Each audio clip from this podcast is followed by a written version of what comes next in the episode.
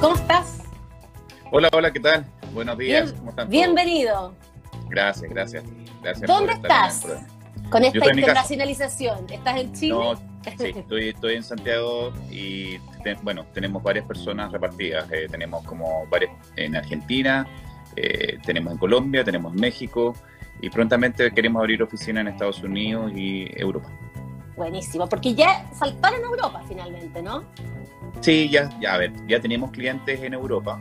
Lo que queremos es que Rafael, que es uno de los socios fundadores, vaya a vivir allá y abre la oficina como corresponda para poder tener mayor presencia y poder eh, tener una participación de mercado, que es lo que nos interesa. Buenísimo. Estamos conversando entonces con Jorge- Juan Jorge eh, Juan Jorge Herrera, Herrera. Juan Jorge Herrera, CEO de Rocketbot. Partamos de cero entonces. ¿Qué es lo que es exactamente Rocketbot y cuándo partió? Claro. Rocketbot es una plataforma de RPA. ¿Qué es lo que es RPA? Es Robotic Process Automation. ¿Qué es lo que es estas plataformas? Estas plataformas te ayudan rápidamente a poder hacer un bot. ¿Para qué? Para la transformación digital, para eh, la automatización de procesos principalmente. Entonces, todo lo que tú haces en el computador, como usuario, como persona, podrías enseñarle un bot. Y estas plataformas te ayudan a que rápidamente puedas tener un robot. Por ejemplo, una conciliación bancaria. Te metes a la página web, des- descargas una, un- una cuenta del banco, un- un- una, ¿cómo se llama? Eh, Cartola. Una cartola, una cartola eh, de varios bancos, las consolidas en un Excel, eso manda un informe. Eso que hacía el contador en la mañana, seguramente gastaba tres horas en la mañana, lo puede hacer un bot a las 4 de la mañana y lo tiene listo a las 6 de la mañana. Eso es una plataforma de RPA. ¿Y cómo-. ¿Cómo empezó esto? Eso. Esto empezó, eh, hay dos socios fundadores, Rafael Fuentes y David Cuello, y ellos empezaron hacer automatización. Eso llevó una llamada a Google diciendo, mira, necesitamos automatizar esto, sabemos que ustedes están trabajando en esto, nos ayudan, pero no tenemos presupuesto. Dijeron, bueno, ¿qué, qué hagamos? Veamos qué es lo que pasa. Eso llevó a un banco donde hubo un, trabajo grande de, también de automatización de procesos. Y ahí se le ocurrió, ¿por qué no hacemos una plataforma que nos ayude a hacer estos, estos bots, a automatizar el proceso?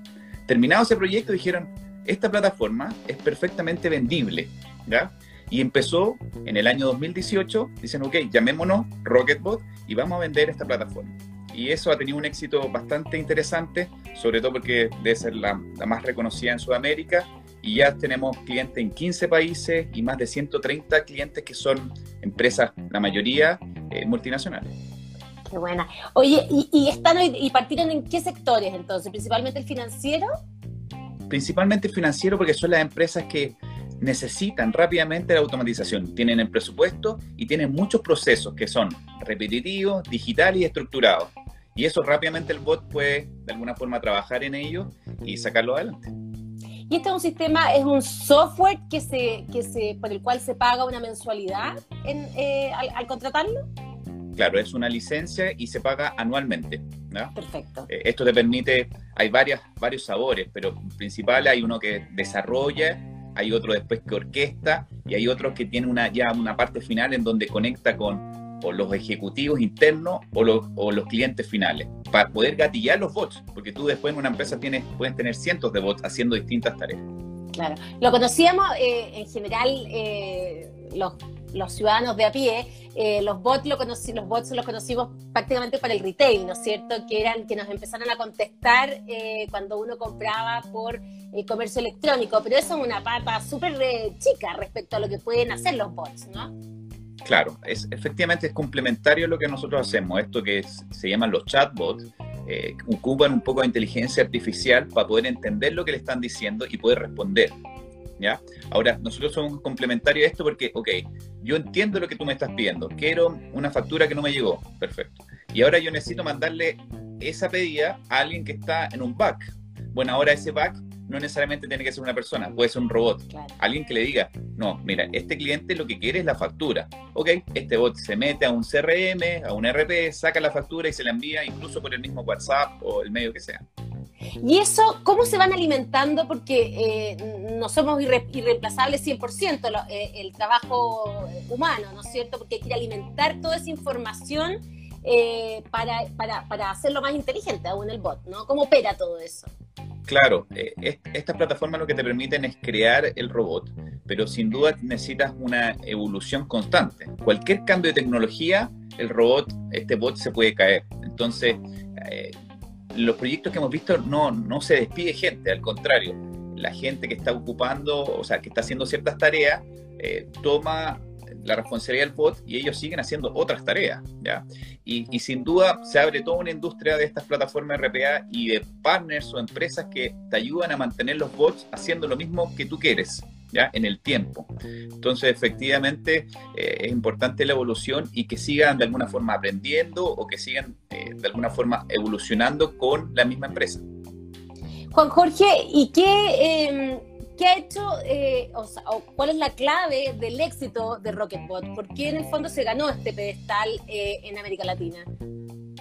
Mira, tiene una plataforma que es bastante flexible, es una visión distinta a las plataformas de estas World Class que son empresas gigantes.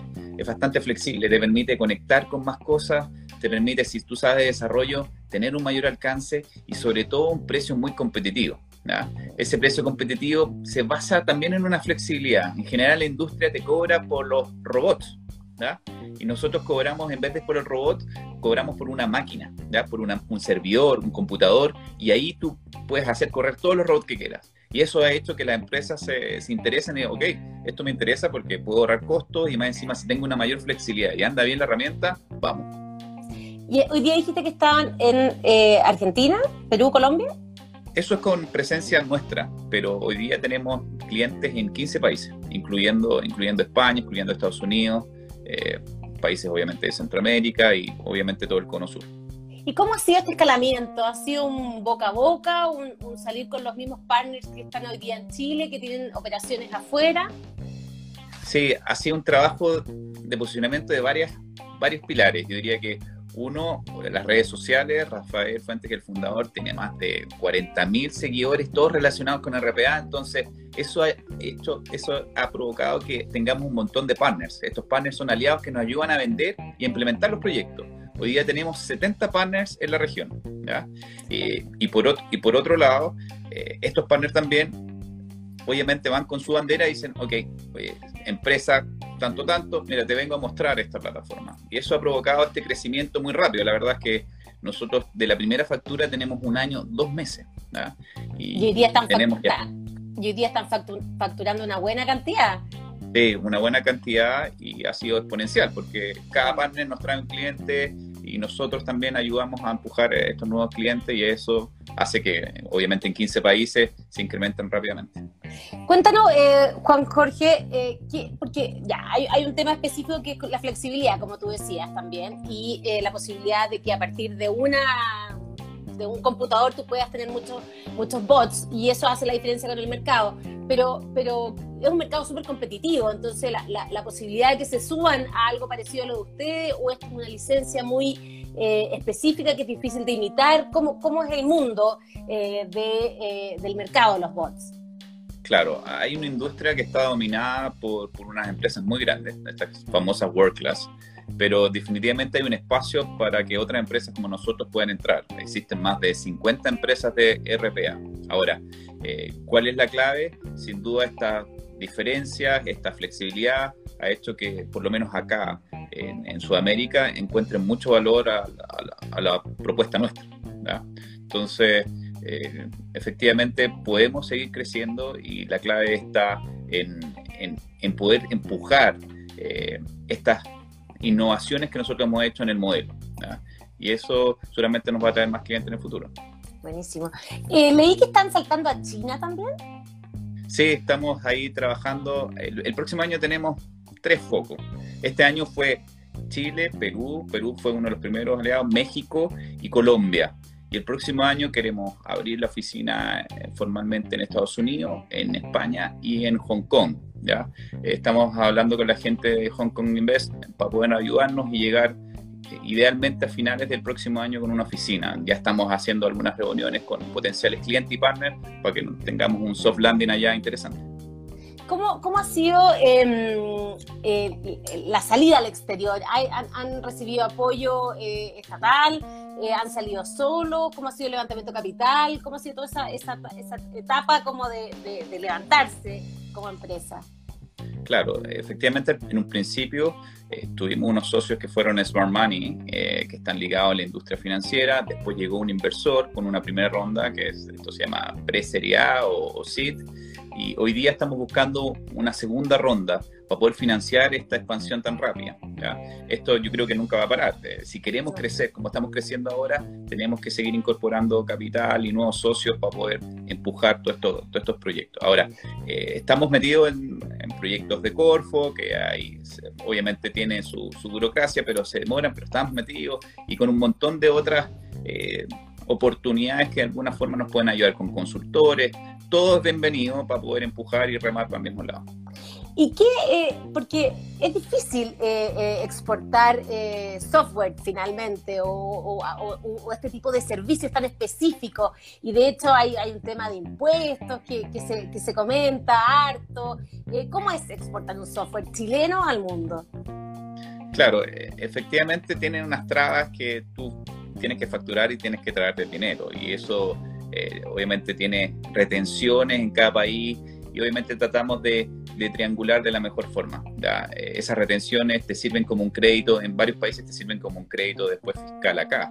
Eh, te pega un poco en la caja, pero se puede, se puede liar. En otros casos también nosotros podemos hablar en ciertos países o ciertos partners y decir, ok, no, además del precio que te estoy dando, si hay una retención, cobra esa retención. Entonces estamos jugando un poco con los distintos países para poder eh, incrementar ventas y no hacerlo más caro, pero por otro lado, si es necesario, incrementar un poco el, valor para poder recibir el, valor que esperamos.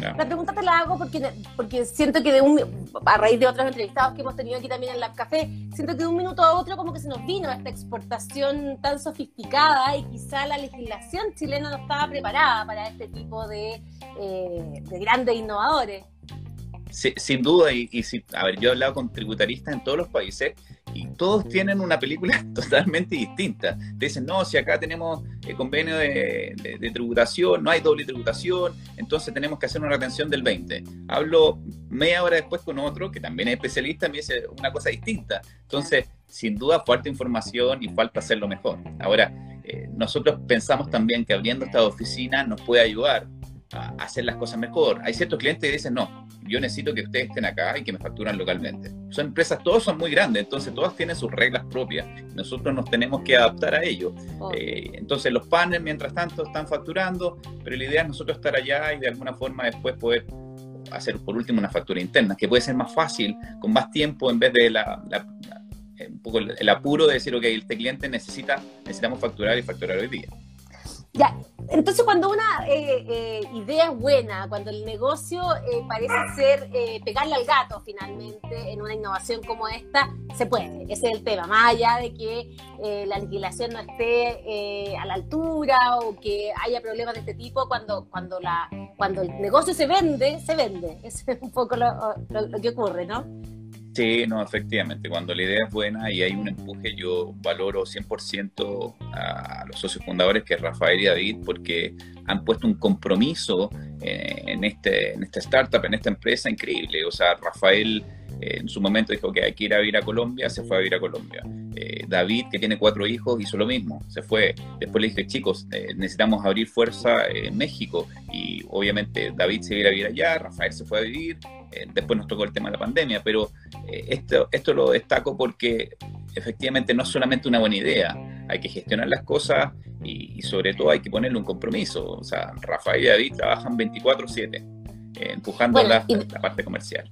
Y desde trabajar gratis para Google, como dijiste tú al, principio de cómo partió. Al principio, desde trabajar gratis para Google, que uno dice, ok, Google debería ser el que menos, el que menos debería de alguna forma no pagar. Pero bueno, son eso catapultó una cosa y uno nunca sabe por dónde llega al éxito, ¿no? Buenísimo. Eh, Juan Jorge Herrera, em, tú estás hace cuánto rato aquí, también apostaste por esto, más allá de los fundadores que hicieron una gran apuesta eh, de irse a vivir afuera, eh, también no es menor irse a trabajar en una empresa que está partiendo y uno no sabe mucho cómo, lo que viene. ¿Qué viste tú aquí también? No, efectivamente. Eh, para mí también fue una apuesta. Eh, yo llegué con los inversores, también destaco esto porque los inversores dijeron, mira, este equipo que está bastante interesante, le faltaría un CEO. Y, dijeron, yo conozco a alguien que podría ser, yo tengo un poco de experiencia en abrir oficinas afuera, empresas de tecnología, me gustó mucho la idea, dije, vamos, eh, realmente no conocía nada de bots, sabía, porque yo trabajo en esto, pero nunca había sido gerente de una empresa de, automatización. Entonces dije, bueno, veamos, conversé con Rafael, me pareció muy interesante y, realmente dije, bueno, eh, las cosas se dan por algo y dije, bueno, hay que empujarlo. Y yo empecé hace 10 meses atrás. La empresa tiene desde la primera factura un año, dos meses. Entonces, claro, yo no soy tan antiguo, pero si tú lo miras en términos de tiempo es casi lo mismo que el inicio. La intensidad misma aquí en Rocket. Es la intensidad misma, sí. Estamos todos los días trabajando fuerte. ¿Qué ha pasado con la pandemia? Que me imagino que la tecnología, la transformación digital ha sido clave en esta pandemia y en el fondo ha hecho sentido mucho más eh, a la gente, apuró procesos desde mi perspectiva o de lo que hemos visto, eh, muchos procesos que estaban ahí, la gente tratando de meterse a la transformación digital y ahora dijo en realidad no me puedo quedar abajo. Eh, ¿Cómo ha sido para ustedes esto de la pandemia? Sí, efectivamente, la pandemia de alguna forma nos ha abierto ciertas puertas porque las empresas dijeron, ok, tenemos que ponernos las pilas automatizando y eso ha hecho que las reuniones, los prospectos de alguna forma se abran y, aceleren el proceso. Eh, pero por otro lado, eh, las empresas obviamente están complicadas algunas, eh, obviamente hay una mayor burocracia para sacar ciertas, no sé, órdenes de compra, por ejemplo. Entonces, por un lado, no se abre la puerta porque las, áreas de operaciones, de negocio están interesadas, las áreas de TI, en automatizar procesos, pero por otro lado, eh, para poder cerrar no tenemos una reunión presencial o hay cierta burocracia que tenemos que esperar. Entonces, es... Hay menos lucas, hay menos lucas también. Hay menos lucas en general, sobre todo en ciertas industrias. Nosotros incluso hemos tratado de de ocupar eso y decir, ok, para ciertas industrias eh, entregamos licencias gratis. Eh, para el tema de gobierno, para el tema de industria aérea eh, y algunas otras dijimos, ok, en esta nosotros nos comprometemos a entregar licencias gratis este año y el próximo año, bueno, ahí, vemos. Y varios, varias, varios lo han ocupado, la verdad. Incluso la semana pasada tuve una reunión con una empresa muy grande y en un momento me dijeron, bueno, pero lo importante es que este año no, no tenemos que pagar la licencia. Y yo me había olvidado que lo habíamos dicho hace algunos meses. Y dije, ah, claro, por supuesto, démosle. Y obviamente agradecemos la confianza y si podemos ayudar en algo, feliz. Y es una estrategia que, que, está funcionando. Obvio. Hablamos de la, de la, industria financiera principalmente, que por ahí habían entrado. Eh, pero esto es aplicable a todo tipo de industria a todo tipo de industrias. Son las primeras, la industria financiera, la empresa de seguro, tenemos empresas de retail muy grandes.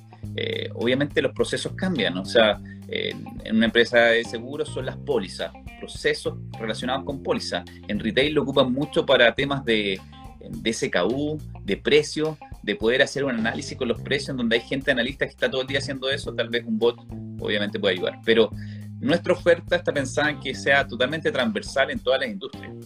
Entonces, esta oferta que es bien competitiva en precio permite, eh, de alguna forma, que cualquier empresa, sea de cualquier índole, pueda de alguna forma automatizar sus procesos con nosotros.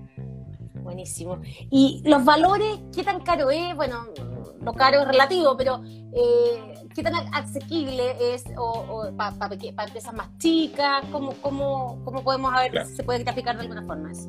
Mira, hay unas licencias que son para desarrollo, que te sirve para hacer tu propio robot, que son gratis. O sea, tú los puedes bajar, te duran dos meses y puedes de alguna forma ver y probar, decir, ok, ¿puedo hacer este bot y puedes hacerme la pega? Sí, lo puedes ejecutar ahí.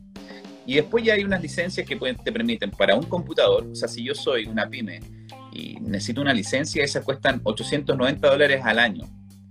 Y te puede ahorrar bastante tiempo de una o dos personas puedes tener esa licencia. Y después ya hay unas un poco más grandes que son para servidores, y están los orquestadores, y ahí ya estamos hablando de, no sé, 7 mil dólares anuales, va, va, creciendo el tema, pero tú puedes partir con 890 dólares o incluso probando gratis. Perfecto. Y eso, eh, y, ha pasado que las empresas más chicas están empezando a bajar el software gratis, están eh, entrando en este tema? Sí, efectivamente, eh, cada vez nos llega más información de que ciertas empresas que son mucho más pequeñas dicen, ok, yo quiero probar. Los que son más innovadores dentro de, sus pymes dicen, ok, parten ellos tratando de hacer algo. Y después eh, notamos que esos robots empiezan a ejecutar y obviamente deben tener resultados positivos, sin duda. ¿Hay competencia chilena eh, directa? No, hemos visto RPA chilenos, hay un par por ahí sudamericanos, pero yo diría que el posicionamiento como herramienta, plataforma de RPA en Sudamérica, nosotros debemos ser de los que más ruido hacen, ¿ya? Eh, incluso una encuesta el, otro día que vimos en, LinkedIn, que era, obviamente no tuvo muchos votos, pero se votaron, votaron mil personas de una empresa que incluso estaba asociada a una empresa muy grande multinacional, dijo que quién va a ser el líder de RPA el año 2020.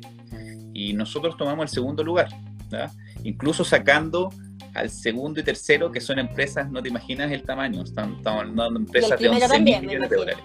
El primero, también. Nosotros sacamos un 27% de los votos y el primero sacó un 36% de los votos y eso nos dijo que la gente nos conoce, estamos posicionados eh, y, sin duda competimos de igual a igual con estas empresas muy grandes. Hoy día, ¿con qué grandes empresas están? ¿Si se puede mencionar o no se puede? Sí, sí se puede mencionar. Tenemos 11 bancos, de los cuales está por ahí Santander, Banco VA, eh, en retail tenemos a Cencosud, tenemos 22 empresas de seguro, de las cuales una de las que más ah. confió nosotros fue una de Colombia, Seguros Bolívar, eh, está por ahí Sura, eh, etcétera. Entonces, o sea, grande, grande. sí, estamos, tenemos a FedEx y conversando con empresas del mismo tamaño. Ojalá que, que podamos cerrar con ellos secos, po. Eh, Juan Jorge Herrera, CEO de Rocketbot, lleva 10 meses en la empresa, la empresa tiene un año y medio y ya está eh, posicionada en América Latina, eh, aterrizó en Europa también y a puertas de China. Súper interesante. La verdad es que éxito, los bots vienen para quedarse. esto va avanzando rápido igual, ¿ah? o sea, hay que estar súper a caballo respecto a las tecnologías, ¿no? Hay que estar muy encima de, cómo se va desarrollando el mundo en esto, ¿no?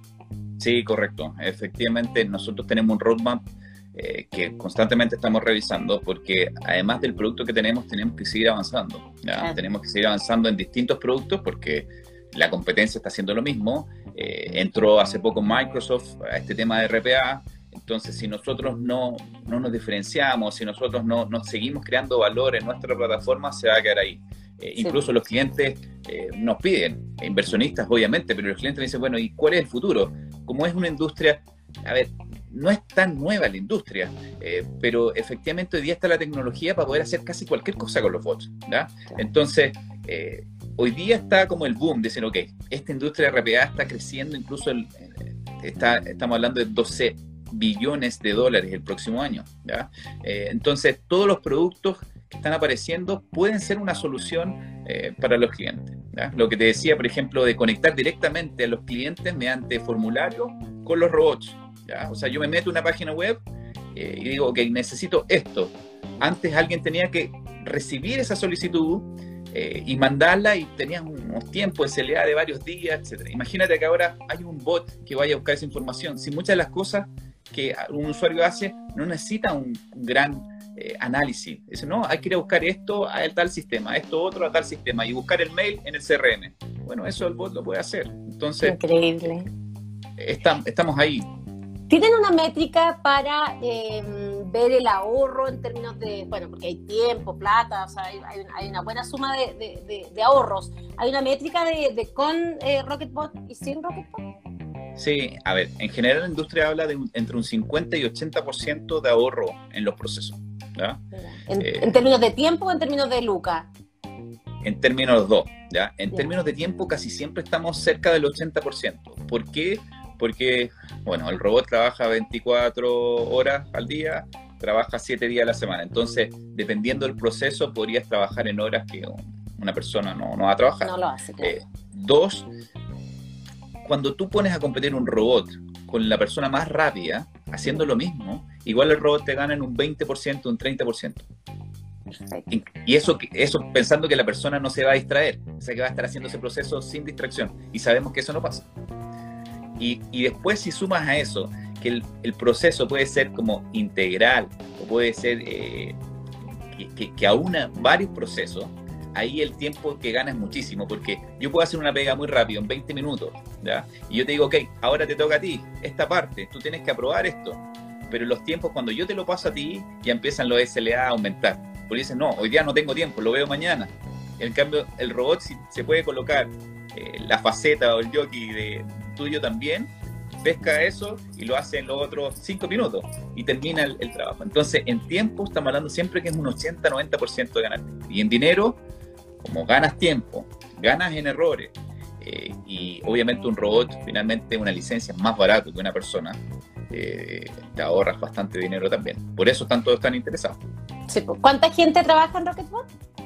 Hoy día somos alrededor de 20, más los representantes, que son otros, otras 10 personas. Tenemos algunos representantes en algunos países, más los 70 partners. Que no, podría, no, no podría decirte cuántas personas trabajan en los partners, pero hay varios dedicados 100% a Eso es como bueno, y eso refleja Y eso refleja que con poca gente puedes hacer un mundo, finalmente, eh, de soluciones. Napo, salvaje, eh, increíble. Juan Jorge Herrera, CEO de Rocketbot, esta startup chilena que em, trabaja con bots, que crea los bots para distintas industrias, está en el mercado latinoamericano eh, y europeo y está puertas de China. Estados Unidos también dijiste, ¿no? Sí, no, ya tenemos unos clientes en Estados Unidos. Son muy interesantes porque no es, eh, no es una solución como abierta a plataforma, sino que ellos se fueron por ciertas industrias, en la industria clínica. Entonces están haciendo bots solamente para la industria clínica y eso, eh, el mercado de Estados Unidos es gigante, entonces te permite que solamente de clínicas hay, no sé, 150 mil y ellos van a eso, a eso. Entonces nosotros estamos ahí aliados con ellos. Buenísimo. Muchas gracias por acompañarnos aquí eh, en esta conversación aquí en Lab Café. No, muchas gracias a ti, muchas gracias por la invitación y cualquier consulta, bueno, estamos a su servicio para poder ayudarnos. Un abrazo grande a todos y suerte. Ojalá nos pesquen cuando sean así los rockstars de los bots en el mundo. Por supuesto que sí, hay que empujar siempre y ojalá que podamos hacer más cosas en Chile. Un abrazo grande, suerte. Chao. Chao, chao. Que les vaya bien. Eh, chao.